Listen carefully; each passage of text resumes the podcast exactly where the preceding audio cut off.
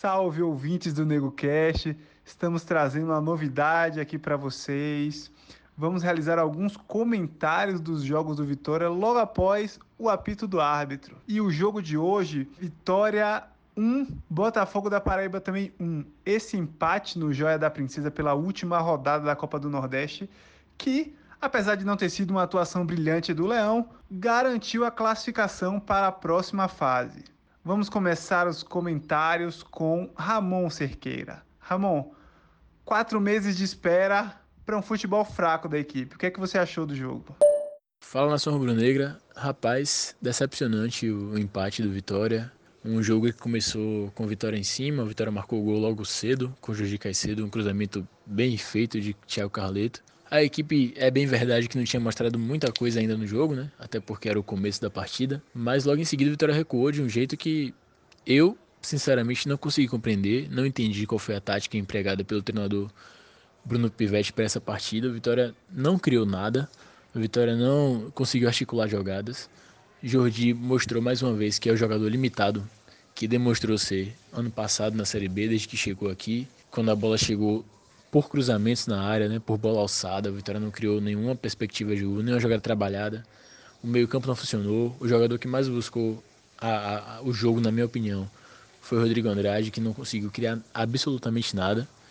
E o Vitória, infelizmente, não teve poder ofensivo para vencer a partida. E, na minha opinião, o Botafogo da Paraíba saiu no prejuízo com esse empate, porque jogou bola para vencer o jogo, jogou com seriedade até o final da partida. O Vitória cansou muito cedo, recuou o time e a gente não sabe, né? Até que ponto foi um recuo, até que ponto foi um despreparo físico. O Vitória foi muito mal no jogo e a minha, a minha primeira impressão desse novo Vitória, né? Nessa, nesse retorno é de um time extremamente limitado e que vai ter problemas na próxima fase. E você, Uau, o que é que achou da partida? Rapaz, concordo que não, não foi uma boa exibição, é, mas eu também não estava com muita expectativa assim de uma exibição de brilhar os olhos, não, dado todo o contexto, né? O time está voltando a campo agora depois de quatro meses, se eu não me engano. Foi uma partida de nível técnico muito baixo por parte das duas equipes. O gramado do, da Joia da Princesa também horroroso, vale colocar isso em, na, na roda aqui também, né? Péssimo, péssima situação do gramado do Joia da Princesa. Mas assim, Obviamente não gostei do Vitória, foi time limitado e vou focar, concordo com boa parte do que Ramon falou aí, vou focar em algumas peças individuais. Achei João Vitor muito nervoso, tomou um cartão bobo também, ficando em risco aí durante boa parte da partida, errou, quase entregou um gol ali ainda no, no início do, do jogo. Carleto fora de ritmo, Rodrigo Andrade fora de forma.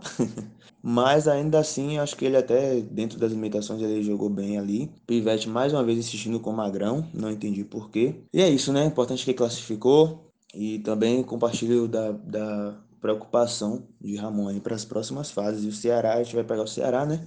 Na Copa do Brasil, na volta da Copa do Brasil e também aí no mata-mata da Copa do Nordeste. Lembrando que é jogo único, então a Vitória vai ter que entrar com sangue no olho aí, né, não, Davi? Entrar com sangue no olho, entrar também com um pouco de coerência, né? Eu não sou nenhum técnico de futebol, eu não sou uma pessoa capacitada para falar com muita propriedade sobre tática de futebol e essas coisas, mas eu acredito que a olho nu, né, ao olho leigo, a gente consegue ver algumas coisas que não estão dando certo. E o que eu posso dizer é que esse meio de campo do Vitória, até antes mesmo da, da parada, essa formação do jeito que tá, é, ela é meio que um problema.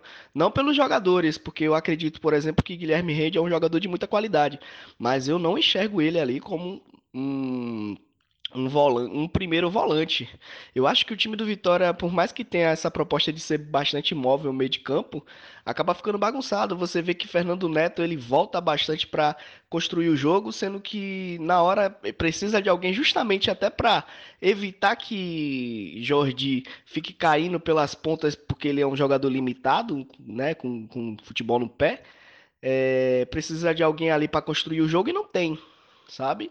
Então, é, acho que o Vitória precisa ajeitar isso. E uma coisa também que não pode acontecer é um time que quer ganhar colocar dois jogadores pesados para jogar. Eu achei isso também bastante errado. Felipe Garcia e, e, e Gerson Magão entrando quando você vê o time adversário com jogadores bem leves no segundo tempo e correndo, correndo, correndo.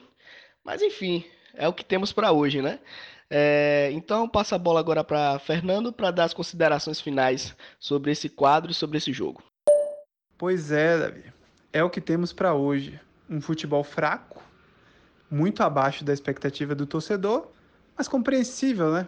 Pois se trata de um recomeço de temporada. Bom, o Vitória volta a campo amanhã, quinta-feira, às 16 horas, pelo Campeonato Baiano contra o Bahia de Feira, um horário inusitado para um jogo de dia de semana. Provavelmente irá a campo um time alternativo, composto daqueles jogadores que não foram relacionados para essa partida da Copa do Nordeste. E a Copa do Nordeste volta no fim de semana, já na sua fase eliminatória, nas quartas de final. E o Vitória enfrenta ninguém mais ninguém menos que o Ceará, um eterno rival aí de várias fases eliminatórias da Copa do Nordeste. Um jogo grande de apelo que deve passar e ser transmitido pelas TVs e não só pelo Live FC. Bom, meus amigos, esse foi o nosso quadro novo aqui no NegoCast ainda não temos nome, porque vamos convidar você a participar. Deixe nas nossas redes sociais, arroba NegoCast, no Instagram, no Twitter, no Facebook. Deixe lá o nosso, a gente vai abrir um post para você poder comentar o nome desse quadro, bem rapidinho, para fazer uma resenha no calor do jogo. Beleza? Forte abraço